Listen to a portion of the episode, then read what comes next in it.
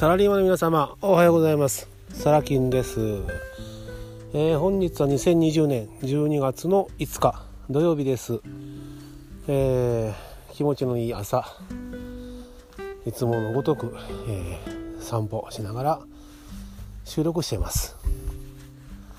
えー、毎回ね当たり前のお話を繰り返し収録させていただいてますがあのまあね聞く日聞くタイミング。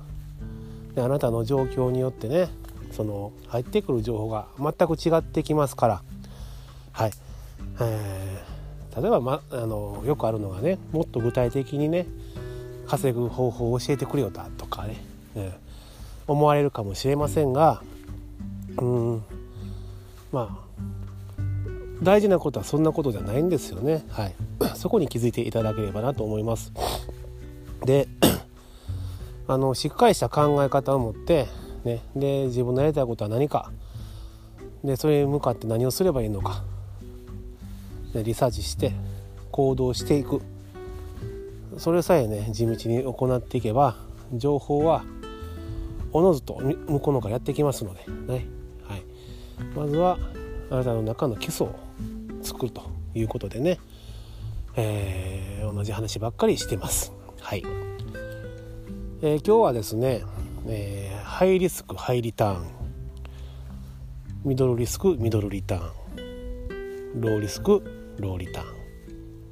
ということでお話ししますね、えー、結論から言いますね、えー、とにもかくにもまずはローリスクローリターンから徹底的に始めましょうということです。あ私ね若い頃はねこのねローリターンっていう言葉がすごく嫌いでしてね富を書くにもハイリターンこれにばっかり目がいってました。でねえー、一部のねお金持ちさんの中ではねいやいやとローリスクハイリターンっていうのがあるんだよと。いうことを言われる方もいらっしゃいます。実際あるでしょそういったことはね。だけどそういったローリスクハイリターンっていうのはね残念ながら我々の目の前にはやってきません、えー、イメージとしては、えー、自分自身のね普段のまあ努力の結果の賜物で、ね、そういったある程度の地位ですね。はい。まあ、えー、ハイソサイティなね社会に身を置いてで、ね、人と人のつながりの中からポロッと出てくるような案件なんですねそういったものってね。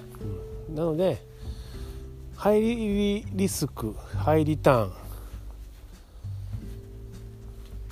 になってしまいがちです。あなたの目の前に来ているね、ローリスクハイリターンだと思わされてるものは？はい。後で泣きを見ますからね、はい、お金が戻ってこないだとか、はい、気をつけましょうね。で、えー、ある程度小金持ちになるとねローリスクローリターンもう嫌だと。ミドルリスクミドルリターンに行こうとするわけです。だけどちょっと待ってくださいよって徹底的にローリスクローリターン。これが大事です。でねローリターン少ないまあ利益って言い方しましょうか。少ない利益儲けですよね。を少ないながらもコツコツコツコツ積み上げて積み上げて積み上げてでその中から少しだけミドルリターンを狙ってミドルリスクを取ると。当然同時に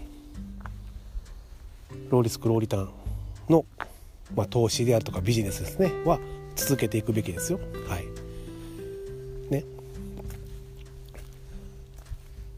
ローリスクローリターンローリターンをまたコツコツコツコツ食べながらミドルリターンの、まあ、ビジネスなり投資一つ見守ると。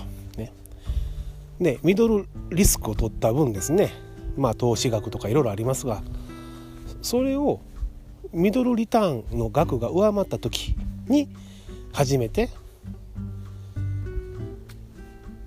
またミドルリターンの投資ビジネスに力を入れるんです。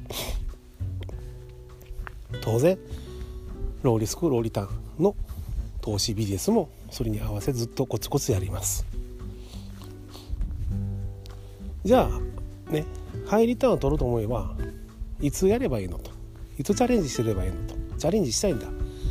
そういった方は、まあ、人それぞれねあの状況より違うと思うんですが、えー、ローリスクローリターンミドルリスクミドルリターンの投資案件だとかビジネスがね順調に回って有り余るお金ができた時にその中のほんの少しの一部のお金で例えばまあ5%とか3%とか金額を決めてハイリスクを取ってハイリターを狙いに行くと。こういうことを考えるようにしてください。実行してください。いいですか？そうしないと潰れてしまいます。あなた自身がね。そんな人が世の中にたくさんいます。たくさんいます。くれぐれもそういったねことのないように、えー、言葉に表せば簡単ですよね。ローリスクローリターン。ミドルリスクミドルリターン。ハイリスクハイリターン。よく耳にする言葉です。だけどそれをどう自分の中に消化して自分ならどうやっていくのか。今回お話ししたね内容に沿ってやるように心がけてください。それ以外の道はないです。ないです。いいですか、えー、今回は結構ね簡単なので難しい話なんですがすごく大事なお話をさせていただきました。それでは今日も一日頑張っていきましょう。サラキンでした。バイバイ。